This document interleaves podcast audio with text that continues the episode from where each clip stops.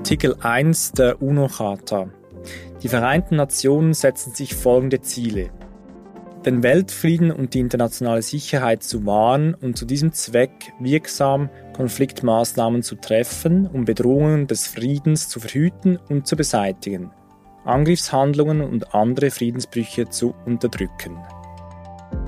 Offenkundig wird die UNO-Charta wieder vermehrt und breitflächig missachtet. Ist das Völkerrecht, das Papier, auf dem es gedruckt ist, nicht wert, Frau Eger? Also wert ist es auf jeden Fall was. Stellen Sie sich mal vor, wir hätten diese Regeln nicht, was dann los wäre. Was wäre dann los? Ja, es ist ja immer die Kritik, wenn man über das internationale Recht redet. Wir werden heute genau über das humanitäre Völkerrecht äh, reden. Funktioniert es jetzt oder nicht, weil halt nicht jeder sich an dieses Recht hält. Aber wir müssen auch anders schauen. Wir müssen auch schauen, hey, was wäre, wenn es diese Regeln nicht gäbe und man sich gar nicht an irgendwelche Regeln halten würde? Wie schlimm wäre denn in dem Fall die Situation? Und zum Beispiel die Regeln des humanitären Völkerrechts, das sind ja die, die Kriegsrechtsregeln eigentlich, wie man es im Volksmund nennt, da kommt auch sehr viel Gutes dabei heraus. Ich meine, es werden auch unterschiedliche Waffen nicht oder sehr viel weniger benutzt zum Beispiel. Es wird schon sehr viel darauf geachtet, auch dass die Zivilbevölkerung so viel wie möglich geschützt wird. Vielleicht nicht so viel wie möglich, aber mehr als anders. Heute ist Stefanie Christen-Eger zu Gast im Podcast der Volkshochschule Zürich. Stefanie Christin-Eger ist Juristin und Politikwissenschaftlerin. Wie sind Sie genau zum Völkerrecht gekommen? Gibt es da irgendwie einen Erweckungsmoment oder so irgendetwas Ähnliches? Das war während dem Studium. Ich habe äh, angefangen, Politikwissenschaften zu studieren, auch meinen Bachelor gemacht. Und dann hat sich aber herausgestellt, dass das sehr theoretisch ist eigentlich und auch wirklich auf die Wissenschaften ist ausgerichtet. Ich weiß noch, in der allerersten Vorlesung wurde uns auch erzählt, das ist keine Lehre, um Politiker oder Politikerin zu werden. Das ist eine Wissenschaft. Und im Laufe der Jahre habe ich mir gedacht, oh, das ist schon sehr theoretisch alles und ich hatte mir erhofft, dass wir uns eigentlich mehr äh, Cases anschauen, was passiert in der Welt und das versuchen zu analysieren. Und wir hatten dann als Teil der Politikwissenschaften auch ein Fach Jus, also Rechts, zum Teil nationales Recht, zum Teil aber auch internationales Recht, also Völkerrecht. Und das hat mir wahnsinnig gut gefallen. Das war eigentlich genau das, was ich mir erhofft hatte. Und deswegen habe ich dann auch Just studiert und mich auf EU-Recht und halt das internationale Völkerrecht spezialisiert. Sie hatten eben schon früh einen starken Drang so hin zur Praxis oder zur praktischen Anwendung eigentlich auch. Das stimmt, genau. Es geht mir eigentlich um die praktische Anwendung. Das, das finde ich am interessantesten, genau. Und wenn wir so das, den juristischen Bogen anschauen, wie ist das Völkerrecht so entstanden grundsätzlich, so wenn man die großen Bögen anschaut? Also eigentlich das, das moderne Völkerrecht und eigentlich überhaupt das moderne internationale Recht fängt beim Zweiten Weltkrieg so richtig an. Damals wurden ja auch die Vereinten Nationen gegründet natürlich. Und das ist eigentlich der Anfang, wo Länder gesagt haben, hey, was da während dem Zweiten Weltkrieg passiert ist, darf nie mehr wieder passieren. Kurz vorher hat ja noch der Erste Weltkrieg stattgefunden. Und da haben sich die Länder mehr und mehr versucht, zusammenzutun und ähm, gemeinsame Verträge zu schließen, um halt ja, diese Umgang zwischen Staaten auch zu regeln. Und zum Teil gehörte natürlich auch die Globalisierung dazu, die natürlich in dieser Welt auch viel schneller geworden ist und hat man es auch viel mehr gebraucht. Die Welt ist kleiner geworden, also musste man nicht nur zwischen Personen, aber auch zwischen Ländern Absprachen machen eben die Vereinten Nationen. Genau, die Vereinten Nationen. Wie eingangs eben die Charta vorgelesen. Was ächtet das heutige Völkerrecht jetzt im vielleicht im Gegensatz zu früheren konfliktreichen Auseinandersetzungen? Also vielleicht müssten wir auch nochmal anschauen, was genau jetzt das, das äh, Völkerrecht ist und das äh, humanitäre Völkerrecht, weil das sind schon zwei unterschiedliche Sachen. Zum Völkerrecht gehören ja jegliches Thema gehört dazu, was man im Leben so erfährt oder womit man zu tun hat. Ich meine, das also sind auch Handelsabkommen genau, zum Beispiel. Ja. Genau, das sind auch die Menschenrechte, gehören ja natürlich dazu. Es gibt auch internationales Strafrecht natürlich und es gibt zum Beispiel halt das humanitäre Völkerrecht. Und das humanitäre Völkerrecht geht wirklich nur darum, welche Regeln während einem gewaffneten Konflikts, also welche Regeln da gelten. Aber das Völkerrecht generell ist, ist so breit. Ich meine, das, das, das ist alles. Also zu sagen, was es uns gebracht hat, ist in diesem Sinne sehr schwierig. Ich glaube, was es uns gebracht hat, dass es wenigstens diese, diese Regeln gibt und dass auch nicht Staaten einfach nur für sich, sagen wir mal, operieren können, wie sie das gerne wollen. Auch sie sind einer internationalen Rechtsordnung unterlegen. Das heißt, so wie wir hier in der Schweiz auch gewohnt sind, wenn es irgendeinen Konflikt gibt, können wir zum Gericht gehen und können wir zum höheren Gericht und zum allerhöchsten Gericht gehen. Und jetzt gibt's halt noch eins höheres und das ist halt das internationale Völkerrecht. Das steht auch über dem nationalen Recht. Und ich glaube, an sich, dass es das gibt, sorgt auch schon dafür, dass sehr viele Staaten nicht willkürlich über ihre Bürger und Bürgerinnen, ähm, wie sagt man dem, verfügen, verfügen können. Genau, und ich glaube, das ist ja schon mal etwas. Und dass auch die Länder viel mehr aufeinander achten. Weil auch die können natürlich zum Internationalen Strafgerichtshof oder zum Internationalen Gerichtshof gehen und sagen, so wie es jetzt gerade passiert natürlich auch, wenn wir wieder beim äh, humanitären Völkerrecht sind. Es hat ja jetzt Südafrika in Den Haag, in, in den Niederlanden, geklagt gegen Israel, was dort passiert. Und ich glaube, dass das überhaupt kann, ist schon mal was sehr, sehr Gutes. Wenn wir aber eben auf das humanitäre Völkerrecht uns fokussieren, das ja, wie Sie ausgeführt haben, ein Teil des Völkerrechts ist, was genau beinhaltet das humanitäre Völkerrecht? Also vielleicht ist noch gut zu sagen, was es nicht beinhaltet, nämlich keine Regeln, wann Krieg geführt werden darf. Das ist nicht Teil des humanitären Völkerrechts. Äh, wie Sie schon gesagt haben, da steht was in der UNO-Charta, dass die Staaten keine Gewalt benutzen dürfen, außer übrigens, wenn sie angefallen werden von einem anderen Staat, wie halt im Fall der Ukraine, dann hat man das Recht auf Selbstverteidigung. Aber Sie haben gefragt zum humanitären Völkerrecht. Das geht eigentlich um die Situation, wenn ein gewaffneter Konflikt stattfindet. Ist egal, welche Partei damit angefangen hat. Es gibt auch unterschiedliche Regeln zu, wer die Parteien sind. Ob das jetzt, so wie im Falle von Russland und der Ukraine, zwei Staaten sind oder ob das ein nicht internationaler Konflikt ist zum Beispiel. Und es sagt einfach, ja, was, es sagt einfach, was es versucht, ist humanitäre Mindeststandards zu stellen eigentlich. Deswegen nennt man es auch das humanitäre Völkerrecht. Man möchte nämlich doch versuchen, den Krieg, ja, es hört sich jetzt vielleicht ein bisschen humaner blöd an, aber machen. humaner zu machen, genau. Das ist eigentlich Sinn und Zweck der Sache. Also, dass man eigentlich gewisse ganz grundsätzliche zivilisatorische Grundregeln gemeinsam festlegt und dass diese nicht unterschritten werden. Genau, also Aber das. Offenkundig werden sie ja eigentlich ständig auch jetzt immer wieder mit Füßen getreten. Darum auch eingangs die Frage, ja, leistet das humanitäre Völkerrecht noch seine Aufgabe? Naja, humanitärer Schutz, und das gilt in erster Instanz natürlich der Zivilbevölkerung auch. Das humanitäre Völkerrecht sagt, ja, es darf gekämpft werden. Das sind aber, was man nennt, Kombatanten. Also wir würden eigentlich sagen, so das Militär, wie man auch sieht. Die dürfen im Namen des Staates diesen Krieg führen, müssen aber darauf achten, dass sie nur gegen andere Kombattanten kämpfen und die Zivilbevölkerung so viel wie möglich schonen.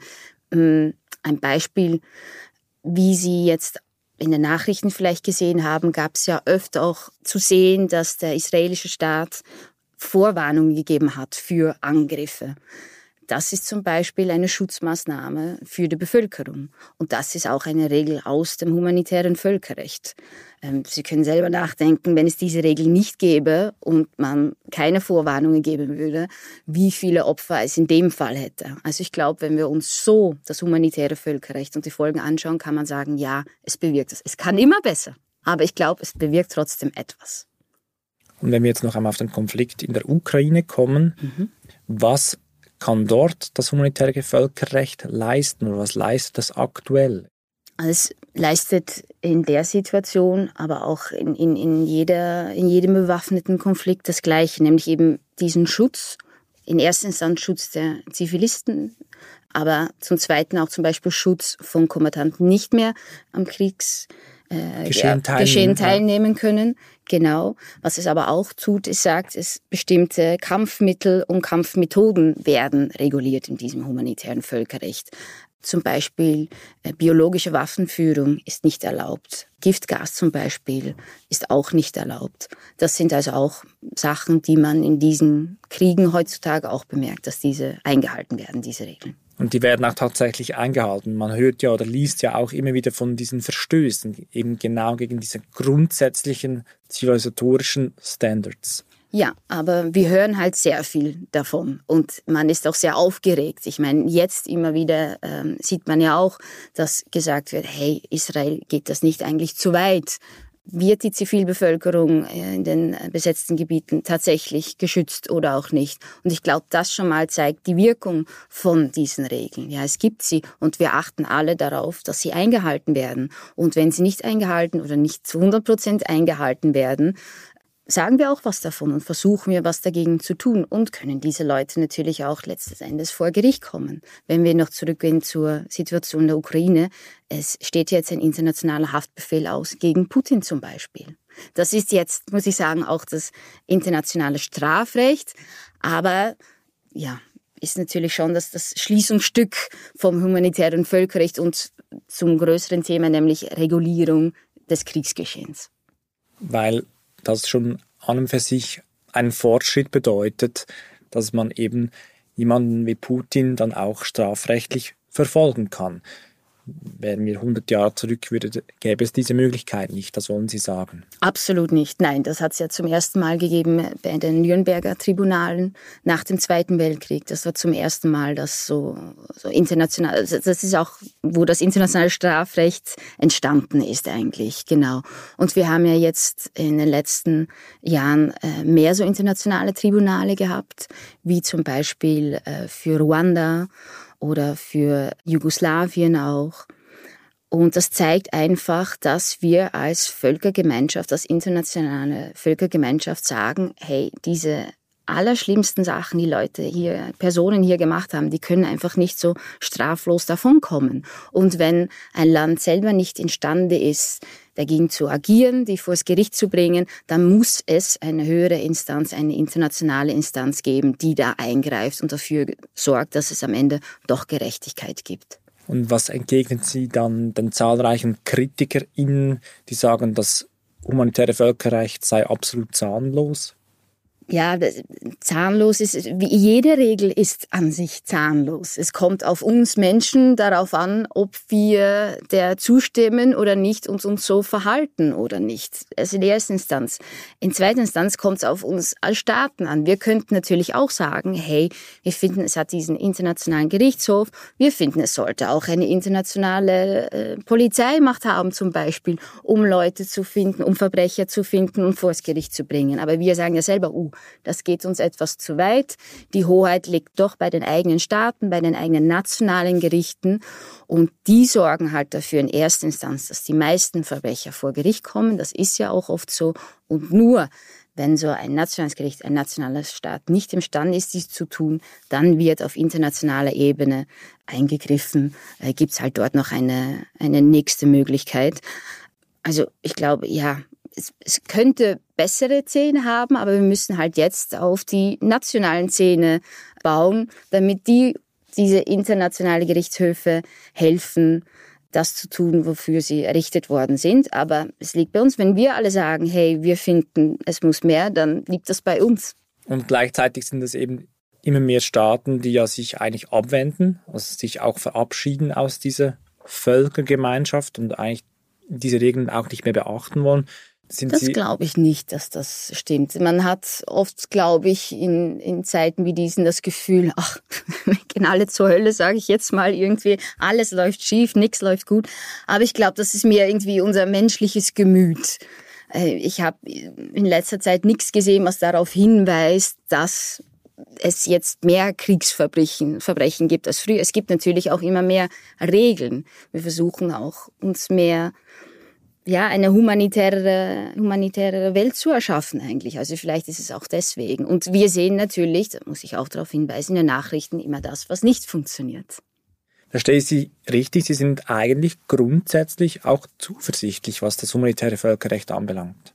Für die Zukunft. Auf jeden Fall, auch für jetzt. Ich meine, eigentlich werden alle alle Leute, die Militär sind, werden auch äh, darin geschult. Genau, werden auch geschult im humanitären Völkerrecht. Sie haben mal so ein Heft kleines Code of Conduct auch dabei, wo da steht. Ich meine, da gibt's Trainings. Ich habe es auch schon mal, als ich ähm, Praktikum beim Roten Kreuz gemacht habe, bei der NATO so einem Rollenspiel mitgemacht, wo sie geübt haben, wie gehe ich mit Organisationen wie das Rote Kreuz um? Was sind die Regeln vom Kriegsrecht? Also ja, da bin ich schon zuverlässig. Also haben Sie das Gefühl, unsere Sensibilität ist erhöht und darum nehmen wir viele negative Schlagzeilen wahr auch. Also ich bin jetzt keine Psychologin, dass ich das so sagen kann, aber das, das kann ich mir vorstellen. Und wenn ich mir anschaue, was in den Nachrichten ist, sind das schon eher die Sachen, die nicht funktionieren, als die, die tatsächlich funktionieren. Von dem her glaube ich, ist das meine bescheidene Meinung vielleicht. Ja. Ich spreche es einfach nur auch an, weil beispielsweise Butcher oder dass dieses dieser absolute Zivilisationsbruch, das sind ja nicht Ereignisse, die oft stattfinden und ja auch eben dann auch den Eindruck vermitteln, dieses humanitäre Völkerrecht ist eigentlich eben zahnlos. Naja, es passiert ja nicht andauernd. Wie Sie ja auch sagen, das ist uns so aufgefallen, weil das ist so ein, ein einmaliges Überschreiten dieser Regeln eigentlich. Das zeigt ja schon mal, dass im Normalfall die Regeln gar nicht so überschritten werden. Weil ansonsten würde das ja andauernd passieren. Ich meine, schauen Sie sich mal an, wie man pff, im Mittelalter Krieg führte irgendwie. Das sind schon andere Zeiten. Oder äh, jetzt den Film Napoleon auch im Kino. Das schaut schon ganz anders aus als jetzt. Also ja, ich glaube, sie bringen was, diese Grundregeln. Ich glaube aber auch, wir müssen optimistisch und positiv bleiben. Wir können natürlich auch sagen, hey, es hilft nichts, die Menschheit ist irgendwie aggressiv von sich aus und das ist halt so und das muss man halt austoben und das Recht der stärksten Partei gilt und so ist es halt. Aber ich glaube, die Geschichte hat schon aufgezeigt, dass wir eine humanere Welt kriegen können, weil es sind ja solche Ausnahmefälle. Deswegen waren wir auch alle so in Schock, als Russland tatsächlich ähm, die Ukraine eingefallen ist. Wir haben uns gedacht, ha, das gibt's doch gar nicht mehr. Wir waren uns das gar nicht mehr gewohnt. Und das zeigt ja eigentlich die Stärke einerseits des internationalen Völkerrechts, das sagt, man darf das auch nicht, und andererseits auch des humanitären Völkerrechts, wenn es schon mal so weit ist, wie dann. Und am Abend an der Vorlesung, die Sie halten werden an der Volkshochschule Zürich, werden Sie sich auch mit dem Einfall in die Ukraine beschäftigen. Was genau erwartet die ZuhörerInnen an diesen drei Abenden? Wir werden uns nicht nur die Situation in der Ukraine anschauen, wir werden uns auch anschauen, was jetzt im Nahen Osten passiert. Die Situation von Israel ist natürlich äh, humanitär völkerrechtlich sehr interessant, auch weil es da ja um eine Okkupation geht eigentlich. Also es ist wieder eine andere Art von Konflikt und das werden wir uns erstmal anschauen in den Vorlesungen. Welche Arten von Konflikten hat es, welche Akteure hat es und welche Regeln hat es. Und die werden wir uns dann anhand dieser leider aktuellen Beispiele mal anschauen und deuten auch. Das werden wir machen. Wir werden uns natürlich auch anschauen, was sind jetzt die Regeln on the ground, sage ich mal, während dem Kriegsverfahren. Vielleicht machen wir mal so eine Übung Shoot, Don't Shoot. Was bedeutet das? Schießen oder nicht schießen. Wir haben ja schon über Schutz geredet auch. Also wir müssen die Zivilbevölkerung schützen. Aber was passiert jetzt, wenn ein Zivilist bewaffnet ist und auf dich zustürmt? Darfst du dann schießen oder nicht? Also das werden wir uns auch alles anschauen und vielleicht, wie gesagt, ein paar aktive Übungen machen. Und in der letzten Vorlesung werden wir uns auch etwas mehr dieses internationale Strafrecht anschauen, weil es gehört zwar, wie gesagt, es ist ein anderes Fach als das humanitäre Völkerrecht, aber ich finde, es hört schon dazu. Und wir sagen ja, wir finden es ja alle wichtig, dass Gerechtigkeit stattfindet am Ende. Also auch wenn der Krieg fertig ist, dass wir schauen, welche Verbrechen haben stattgefunden und dass diese Leute vor Gericht kommen. Deswegen schauen wir uns da auch mal ein paar berühmte Fälle an. Wir schauen uns mal an, wie ist das so entstanden eigentlich, dieses internationale Strafrecht und was funktioniert tatsächlich. Sie sind ja schon sehr kritisch, aber wir haben ja schon mal gesehen, Leute wie Milosevic oder Charles Taylor, Augusto Pinochet sind alle vor Gericht gekommen und das schauen wir uns mal genauer an. Und ein bisschen Geschichte nehmen wir natürlich auch noch mit, weil wir können ja nicht die Rolle der Schweiz vergessen in diesem Ganzen, weil äh, mit einem Schweizer hat ja eigentlich das humanitäre Völkerrecht angefangen. Da sind wir gespannt, Frau Ecker. Ich danke Ihnen für das Gespräch. Sehr gerne. Dankeschön.